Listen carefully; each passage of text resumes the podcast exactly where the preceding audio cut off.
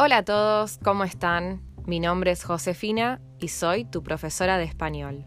Bienvenidos a mi podcast Spanish Learning with Josefina. En este episodio vamos a ver ser y estar en posición contrastiva. Como vimos en el episodio anterior, tanto ser como estar son verbos que se traducen al inglés como to be, y esto puede generar mucha confusión.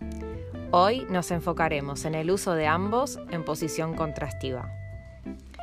Ya sabemos que los dos verbos pueden construirse con adjetivos calificativos. Pero, ¿qué pasa cuando usamos uno o el otro? Si usamos ser seguido de un adjetivo calificativo, formamos un predicado caracterizador del sujeto. La profesora es aburrida. Es decir, la profesora aburre o cansa. Espero no ser yo. Ahora bien, si empleamos estar con ese mismo adjetivo, indicamos un estado transitorio del sujeto. La profesora está aburrida, o sea, la profesora está desganada o con pocas cosas para hacer. Algunos adjetivos calificativos solo pueden construirse con estar por tener una delimitación temporal. Estar cansado, estar perplejo, solo, contento. No puedo decir soy contento o soy cansado. Otros adjetivos solo pueden seguir al verbo ser, por no tener límite. Por ejemplo, ser inteligente, ser trabajador, ser capaz, rico o modesto. No se puede decir estoy trabajador o estoy modesto. Pueden construirse con ser o estar indistintamente los adjetivos como flaco, gordo, sucio, limpio, alegre, silencioso, lindo, feo, elegante y demás. ¿Sabías que algunos adjetivos cambian de significado según se usen con ser o estar? No es lo mismo decir el niño es molesto que el niño está molesto.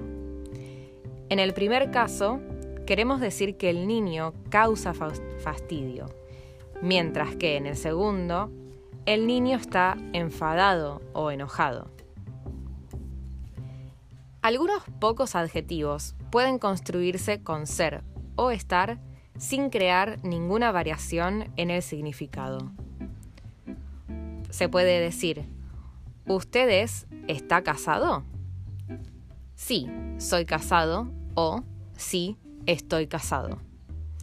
Con ciertos adjetivos de significado valorativo y emotivo y el verbo en pretérito indefinido, puede pasar que el contraste caracterizador o estado transitorio se pierda. Por eso podemos decir lo siguiente. Su actuación fue lamentable. O también su actuación estuvo lamentable. La conferencia fue aburridísima. La conferencia estuvo aburridísima.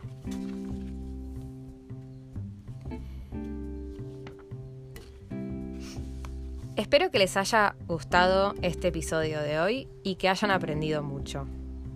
Los espero en mi cuenta de Instagram Spanish Teacher Josefina, donde comparto contenido, respondo a dudas y mucho más. Les dejo también un link a mi canal en Telegram, donde encontrarán diferentes cursos, tanto gratuitos como pagos, y podrán practicar el español con otros estudiantes e hispanohablantes de diferentes partes de Latinoamérica. Estaré proporcionando material creativo todos los días para que aprendas de manera didáctica y divertida. Muchísimas gracias por escucharme. Nos vemos pronto. Chao, chao.